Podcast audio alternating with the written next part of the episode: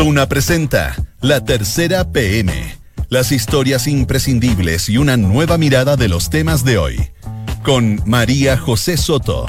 Auspicio de Inmobiliaria Sinergia. Duna. Sonidos de tu mundo.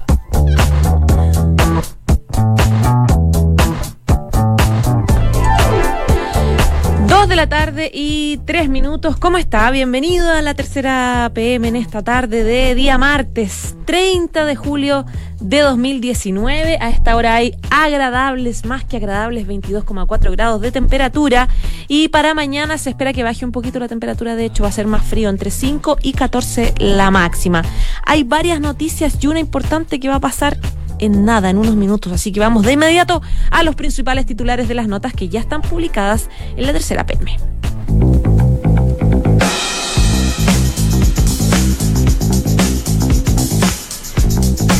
A las 15.30 horas se va a conocer el fallo de la investigación que hicieron los jesuitas contra el sacerdote de uno de sus filas, el fallecido Renato Poblete tuvo acusaciones espantosas de eh, violación sexual, abuso y hasta tortura contra el ex capellán del Hogar de Cristo. Habría más de 15 víctimas. Vamos a conocer el resultado de esta investigación en unos minutos. Además, les vamos a contar de esta petición que hizo Chile Vamos para que el presidente Sebastián Piñera deje un poco de lado sus reformas institucionales y se centre más en las sociales. Institucionales, ¿qué son las reformas institucionales? Son, por ejemplo, la reforma que anunció la Contraloría, eh, la idea de rebajar la, la, cantidad de parlamentarios, quitarles el fuero, etcétera. ¿Cuáles son las reformas sociales? Usted las conoce bien, la de salud, la de trabajo, previsional, hasta se incluyen en el, el paquete de reformas importantes la tributaria. Bueno, habló del tema Sebastián Piñera y dijo, tenemos que prepararnos para hacerlo todo. ¿Se acordará usted del ex intendente de Santiago, Claudio Rego, demócrata cristiano? Bueno, vuelve. Él quiere retomar su cargo, pero para las elecciones del próximo año, él quiere competir. Eh, recordemos que el próximo año va a ser la primera vez en que los chilenos vamos a votar para elegir al nuevo gobernador. Estuvo él en Estados Unidos estudiando y ya está listo para competir por el cargo representando a la DC. No van a lograr quebrarnos. Esa fue la consigna de varios ministros UDI que se juntaron y arengaron a la militancia del partido. Fue un encuentro que eh, lleva y detalla a la tercera donde hicieron repaso de todo, de su relación con el gobierno, con Renovación Nacional, con la oposición. Pase y lea. Les vamos a contar también de las gestiones que evitaron eh, críticas a Michelle Bachelet por su informe contra Nicolás Maduro de Venezuela en Naciones Unidas. Esto, la idea es que eh, se, excluyeran estas críticas de la declaración del Foro de Sao Paulo, que eh, esta reunión que se hizo en Caracas y que juntó a más de 700 representantes de la izquierda latinoamericana. Acá en Chile, el senador Navarro, que dejó la escoba por sus dichos.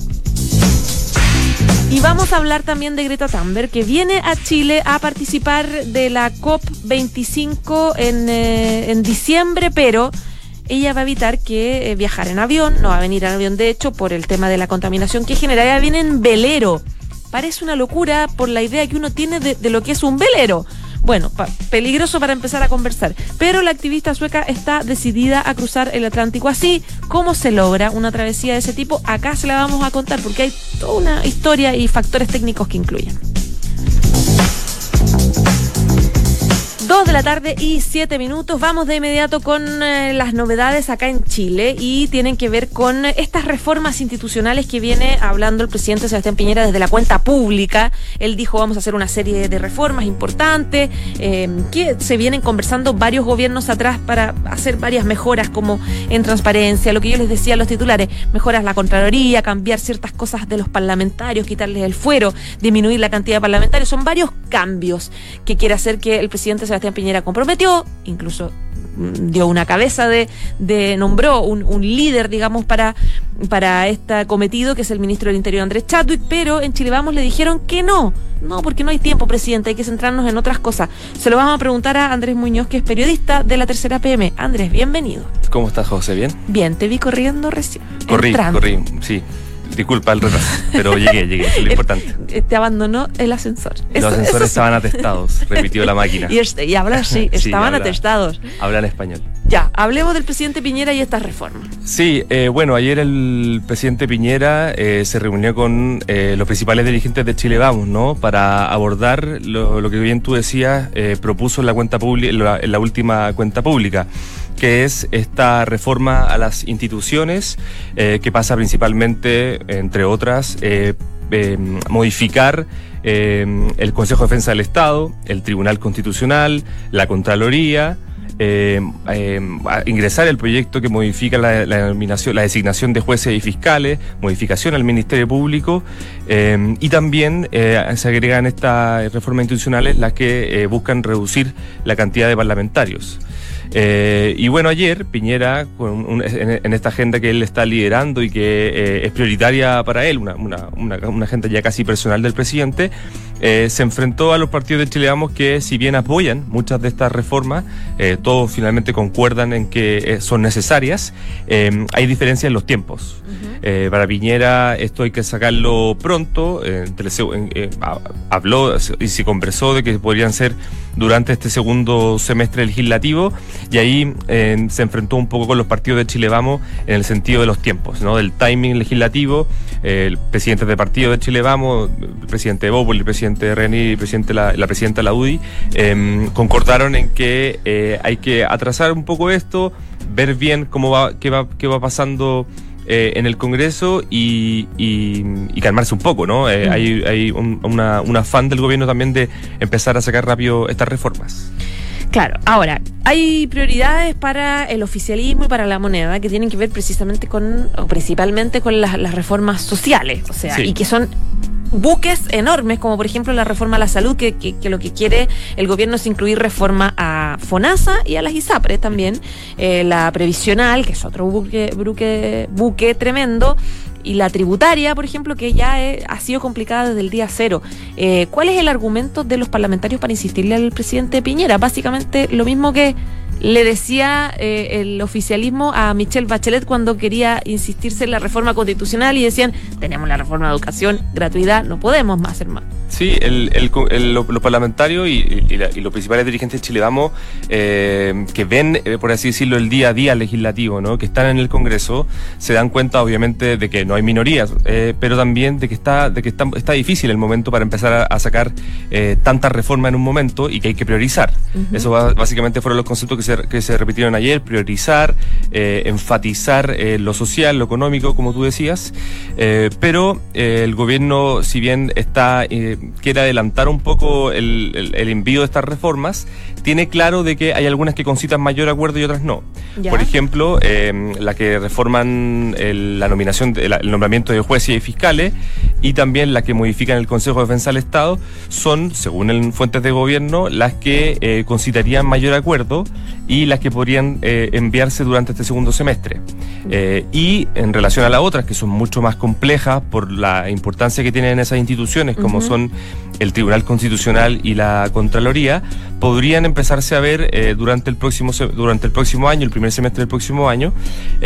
y lo importante sería ahí tener afirmado ya y ya ingresado varios proyectos para que en la próxima cuenta pública, un año después de lo que anunció el propio Piñera este año, eh, se puedan mostrar avances, ¿no? Eh, pero evidentemente vuelve las críticas de que el gobierno se, se va poniendo, por así decirlo, unas, pequeñas trampas y se va entrampando en un boom legislativo eh, que tiene claro y saben de que el Congreso hoy día no, no, no es un terreno fértil para llegar y enviar una serie de proyectos. Claro. Ah, y otro punto importante que los partidos de Chile Vamos también ayer eh, intentaron hacer ver y que hoy día lo dice, por ejemplo, el, presidente de RN, Mario Deportes, es que eh, antes de enviar esta reforma, eh, para no evitar discrepancia en el Congreso, hay que empezar a conversarla antes con los partidos. O sea, primero Deportes revite siempre el hecho de que muestren antes los proyectos para que no, no choquemos en el Congreso y que públicamente no nos veamos enfrentados o, entrampados en, este tema. Entonces, eh, hay que ver qué va pasando. Eh, efectivamente, esto es una agenda que lidera Andrés Chadwick, el ministro del Interior, pero eh, responde a básicamente una ambición pura y dura del presidente Piñera. ¿Qué pasa con la reforma constitucional, que es parte también del, paquete de aspiraciones en cambios institucionales que quiere hacer el gobierno del presidente Piñera y si bien hay diferencias en qué reformar, si hay, da la sensación que hay un acuerdo eh, transversal de que eh, sí hay que hacer cambios, por lo menos hay que hacerlo. Sí, en, en, todos los partidos. Yo creo que efectivamente hay una hay un acuerdo transversal de, de, hacer modificaciones. Eh, son varios los parlamentarios que han dicho y que han marcado la crisis de las instituciones que existen hoy día en Chile. Bueno, todo lo que ha pasado con el Tribunal Constitucional, eh, el nombramiento de jueces a raíz del último acontecimiento en Rancagua también ha sido un tema no menor.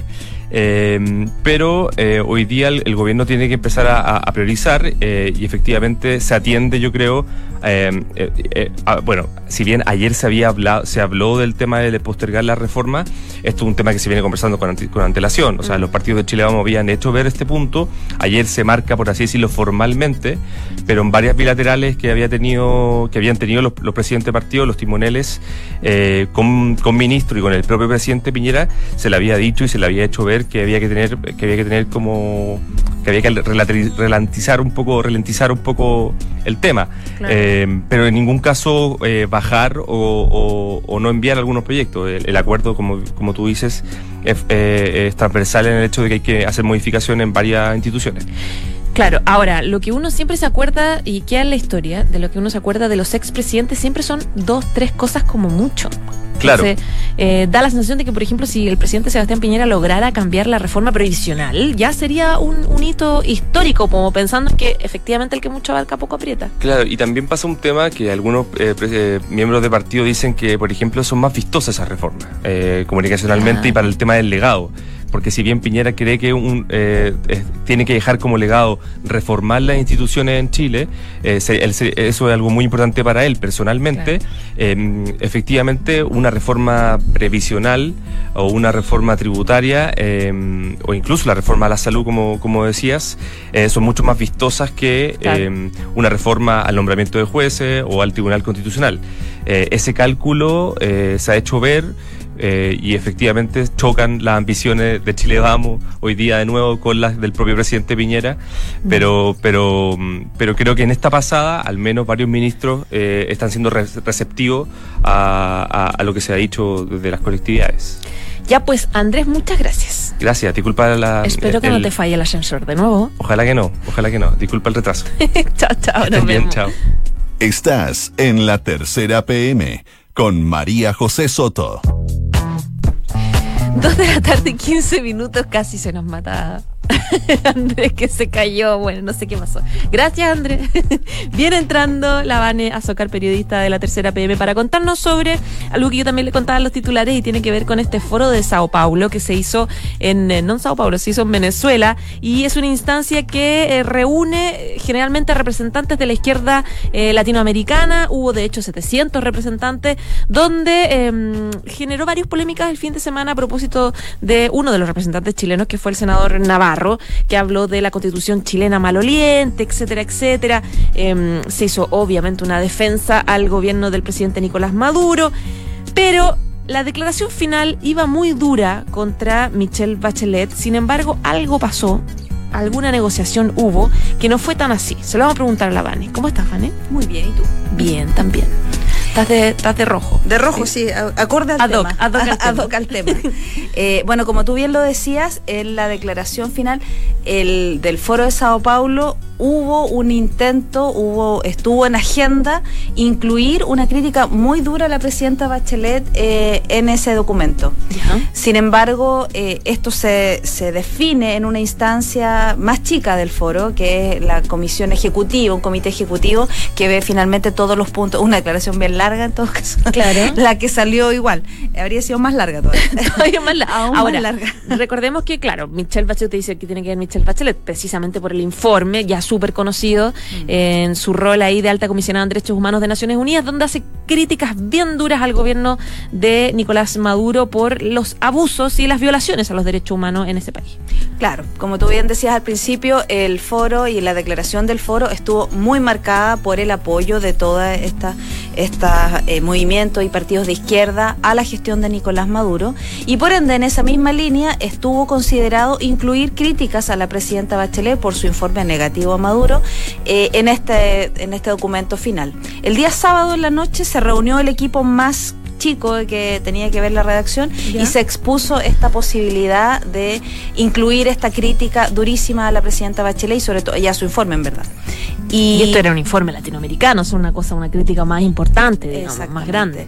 Y bueno, y ahí eh, se puso en discusión, la mayor parte de los asistentes a esa instancia estaban muy de acuerdo en hacerlo, pero eh, salieron algunos apoyos a la presidenta en ese momento, particularmente del Frente Amplio, eh, no chileno, el Frente Amplio uruguayo, eh, que está hoy día en ah, proceso electoral en Uruguay. Eh, hay que igual mencionar de que el Frente Amplio Uruguayo eh, también es aliado del Partido Socialista Chileno, en el cual milita la presidenta Michelle Bachelet, y ellos pusieron ahí el punto de que no era conveniente que en este informe final se incluyera esa crítica. Según lo que nos dicen a nosotros, hay dos versiones, porque hay una dice que hay la representación del Partido Socialista en este foro, que no asistía hace cinco años, también tuvo, habría tenido cierta incidencia eh, en, evitar que se incluyera esta crítica. Eh, otros dicen de que en realidad el rol de ellos fue muy menor y que finalmente tuvo que ver más el el Frente Amplio Uruguayo. Que seguramente es más poderoso, tiene sin más duda, implicancia. Y, más, y sobre todo el Partido de los Trabajadores de Brasil. Ah, ya, el PT. El PT, que también es un histórico aliado de la izquierda, eh, de la izquierda chilena y en particular del Partido Socialista. Leí en tu nota que eh, de hecho el Partido Socialista se había ausentado durante tanto tiempo de participar en estas reuniones. Sí, sí. O sea, hay un representante, fue un representante eh, del partido que vive en Caracas, que es miembro del comité, fue elegido miembro del comité central, que es Jorge Jorge Rosell, y él participa de esta instancia. Ahora, lo que nos dice nosotros que la voz más importante de que evitó esto fue justamente la del Frente Amplio y la del PT. Mónica Valente, de hecho, representante del Partido de los Trabajadores de Brasil, ella era, fue la, encargada de comandar, digamos, esta reunión donde se decide qué va y qué no va. Los partidos más grandes fueron los que tomaron la mayor incidencia. Ahora, si uno adivina qué crítica se, hubiese planteado, yo creo que es que es, es reiterada la crítica al informe de Bachelet, que es que eh, que lo dijo Maduro, lo han dicho todos, digamos, que es que plantean que no se incluyó en el informe el bloqueo, que ha significado un montón de fisuras importantes a nivel social y falta de recursos en Venezuela, digo, por parte de Estados Unidos, etcétera, etcétera. Ese es el gran argumento, digamos. Sin duda. Eh, bueno, nosotros conversamos con Esteban Silva, que es representante de uno de los movimientos de izquierda eh, chilenos, que estuvo en el foro y participó además de esta instancia que tenía que decidir qué se incluía y no. y él, claro, reconoce de que la incidencia del Frente Amplio fue importante, pero también hace hincapié de que sí hubo una crítica muy dura, eh, que hubo consenso en hacerla, nunca nadie se, opuso a hacerla, pero quedó no en el documento final, sino quedó como un documento aparte que fue leído en, la despedida del foro. En la parte final se leyó, de hecho incluimos en la nota el video para que lo quiera revisar, eh, que dice ahí textualmente eh, en qué línea va esa crítica. No va en el documento final, pero sí, y Esteban Barrera, o sea, Esteban Silva y la gente de, la, de las delegaciones chilenas plantea de que, claro, aunque no estuviera en esa declaración final, sí tenía mucha importancia y para ellos aún más preponderante que esa crítica se incluyera como un capítulo aparte. Ahora, es bien sorprendente que... Em, que saliera esta crítica, que, que como dices tú se haya evitado algo más de una declaración, etcétera, pero que saliera finalmente una crítica fuerte de un grupo que eh, está constituido por la por la izquierda más dura centroamérica, o sea, latinoamericana y que estuviese lista y preparado para cuestionar a una de las figuras de la izquierda latinoamericana más importantes, como es Michelle Bachelet, ex perseguida política, víctima de la dictadura, eh, la primera presidenta socialista de Chile. O sea, hay como todo un contexto que es muy contradictorio y muy fuerte. Sentir que se le preparó una crítica fuerte contra ella. Es que hoy día ellos eh, sostienen de que la crítica y los cuestionamientos no es a su rol como presidenta, sino a su rol como alta comisionada para las Naciones Unidas en Derechos Humanos.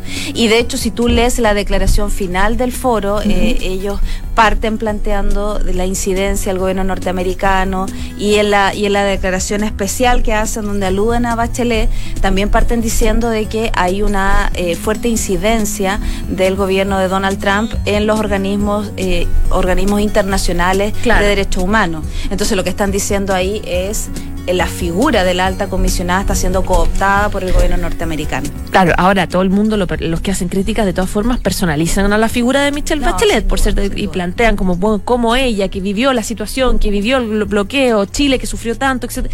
O sea, es difícil para quienes critican el, informe eh, extrapolar, digamos, sacar la figura de, de Michelle Bachelet en sí misma.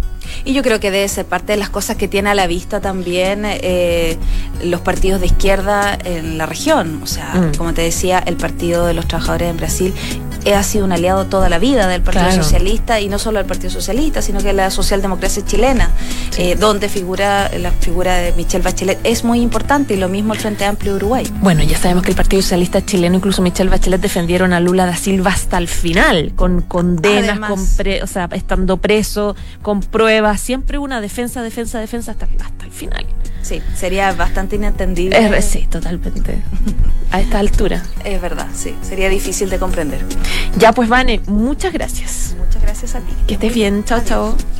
En Duna Escuchas, la tercera PM, con María José Soto.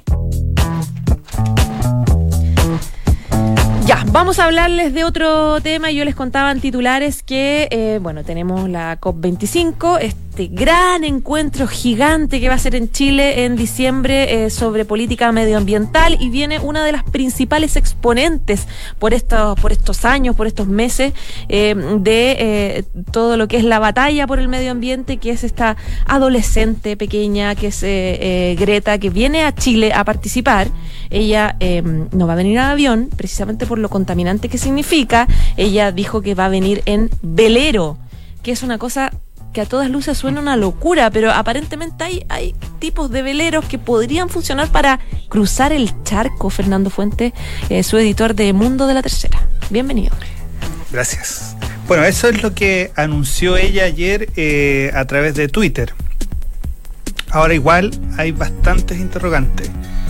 Bueno, ya por ejemplo nosotros en mayo habíamos logrado contactarla y le enviamos un cuestionario donde ella había manifestado su intención de venir a la COP25 en diciembre, pero lo encontraba altamente improbable porque justamente por esta cosa de principios ecológicos ella no viaja en avión porque tienen altas emisiones de, de carbono. Entonces lo encontraba difícil. Sin embargo, ayer sorprende al anunciar que ya había encontrado la forma de, asistir tanto a la COP25 en diciembre como a la otra cumbre que hay del cambio climático en septiembre en Nueva York. Ah, ya. Entonces, ella... ¿Cuándo es eh, esa de Nueva York? En septiembre. Ah, en septiembre. El 23 de septiembre. Primero a Estados Unidos y después a Chile, ya. Claro, entonces lo que ella dice es que logró contactar, la contactaron, es un equipo que se llama el, equipo Malicia, que es un, un velero eh, bien tecnológico, que es un velero básicamente un yate de competencia. Ya. No tiene muchas comodidades. Y eh, bueno, como es ecológico, tiene paneles solares, tiene turbinas subterráneas que generan energía. Y eh, estaría partiendo a mediados de agosto desde Reino Unido rumbo a Nueva York. Eso es lo que se sabe hasta ahora. No hay fechas estimadas de salida pero ya han surgido algunos informes, por ejemplo, la misma BBC, eh, la cadena británica, advertía que hay muchos marineros que eh, tratan de evitar las travesías transatlánticas en agosto justamente por el riesgo de los huracanes, que esa es una de, las de, de los riesgos que enfrentaría esta, esta travesía. ¿Ella pretende ir a Estados Unidos y después... Claro, ella va, eh, va, va, está invitada por el secretario general de la ONU a participar de esta cumbre que es el 23, pero en la previa y, el, y, la, posteriormente a esta cumbre están organizadas el 20 y 27 de septiembre grandes manifestaciones en Estados Unidos por el tema del cambio climático, donde ella va a participar. Y de acuerdo al comunicado que envió ella ayer, eh, tiene posteriormente previsto eh, viajar a Canadá y también a México. Eh, y por lo que nos contaba eh, gente del equipo de comunicaciones de, Greta, está previsto que estos viajes se hagan preferentemente, claro, en, medios de transporte que no sean tan contaminantes. Entonces, en ese sentido, por lo menos en América del Norte se prevé que muchos de los traslados se hagan, por ejemplo, en tren, que es lo que ella habitualmente hace en Europa. Ahora, el traslado hacia América del Sur, ese ya es otro interrogante. Eh, la gente del, equipo del Team Malicia eh, nos comunicamos por correo y ellos nos decían que el compromiso que ellos tienen hasta ahora con Greta ¿Ya? es solamente trasladarla de Reino Unido a Nueva York en el, en el, en el velero. ¿Ya? No hay ninguna confirmación de que ella vaya a llegar hasta a Sudamérica en, ese mismo velero. No está mm. claro. Ahora. Es, el Malicia 2. El Malicia 2. Y mm, por lo menos el capitán de este velero, que es un navegante alemán, eh, él ha reconocido que, bueno, por lo menos la, travesía del cruce del Atlántico no va a ser tan cómodo como quisiera la eh, Greta, pero ellos eh, aseguran que va a ser un viaje seguro. Ahora, por ejemplo, estaba leyendo en el New York Times este mismo capitán reconocía que este velero está hecho para competencias de velocidad. Entonces las instalaciones que tiene en su interior no son muy confortables. De hecho, ya le habrían advertido a Greta que las dos semanas que va a, tardar este cruce, eh, lo más probable es que, como no tiene equipos, hasta ahora por lo menos no tiene equipos de refrigeración, lo más probable es que tengan que recurrir a alimentos envasados al vacío. Claro. Mira, de hecho, estaba viendo una nota, para el que quiera leerla también, bueno, está tu nota publicada ya en la tercera, eh, hay fotos del Malicia 2 en la BBC de Londres, donde... Em, se ve la foto del velero que se ve por fuera, un velero muy normal, uno podría decir turístico, para irse, para uno de los que ve así como que llegan al Caribe, a las islas, etcétera. Sin embargo, por dentro es una como especie de búnker, como parece como un barco de carga muy operativo, con mucho cable. Pero bien chiquito. Y sí, se ve chiquitito, pero se ve como, mira, ahí está la foto para que tú la veas también. Se ve como muy, muy, muy ahí lo está al, que pueda ver el streaming de hecho se está viendo ahí la imagen de eh, que se ve de, de, un funcionario que está ahí manejándolo y claro chiquitito pero muy muy de trabajo, una cosa muy de muy de trabajo que seguramente tiene condiciones muy precarias y muy así militares, digamos. Claro, esas mismas fotos también las hicieron llegar, la, la, nota nuestra la tenemos también. ¿Ya? Eh, seguramente va a sufrir algún tipo de adaptación, me imagino, para el viaje.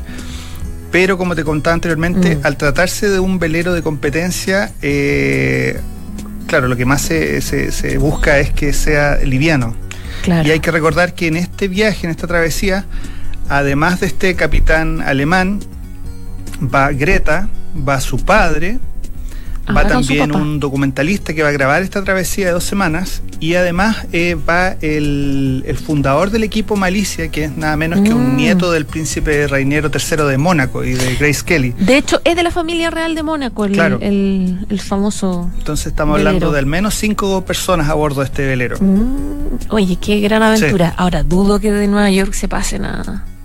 Eh, yo se vayan a Chile. Personalmente lo encuentro complicado porque habría que hacer el cruce vía Canal de Panamá, salvo que ella, no sé, se trasladara vía tren o otro medio a la costa pacífica, Estados Unidos, y de ahí bajara por el Pacífico, pero no, como te digo hasta ahora, no hay mayores detalles. Sí, la confirmación que nos decía el equipo de del Malicia es que ellos por lo menos el compromiso es solamente hasta Nueva York. No, no se hablaba mayormente de... No hay nada confirmado de... bajar en la misma embarcación hasta, hasta Sudamérica.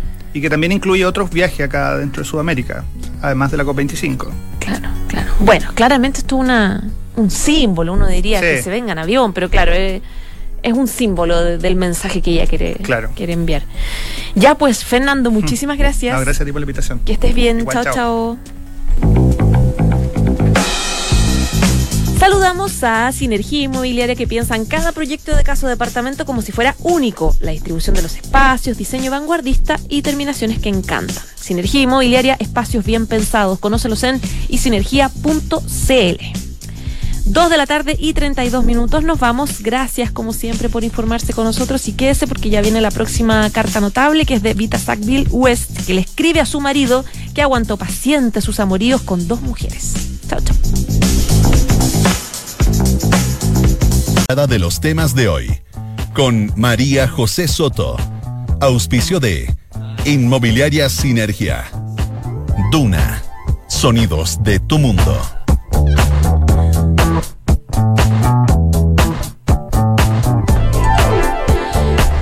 La tarde y tres minutos. ¿Cómo está? Bienvenido a la tercera PM en esta tarde de día martes 30 de julio de 2019. A esta hora hay agradables más